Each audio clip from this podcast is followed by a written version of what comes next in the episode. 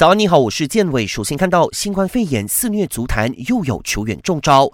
欧洲足联进入国际比赛日，各大俱乐部国脚回到国家队备战。来自法国国家队的消息，里昂后卫杜布瓦的病毒检测结果呈阳性反应，确定退出本期的大名单。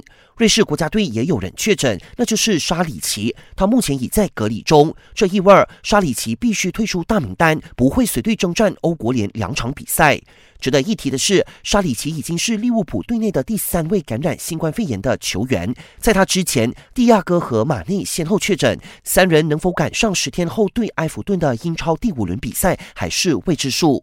卡瓦尼此前也染过新冠肺炎，在病倒的时候，他曾考虑退役，不过在家人朋友的支持下，他最终选择加盟曼联。卡瓦尼为自己的决定感到高兴，现在已经迫不及待想重新踏上赛场。想要观看更多更精彩的体坛动态，尽在 Astro。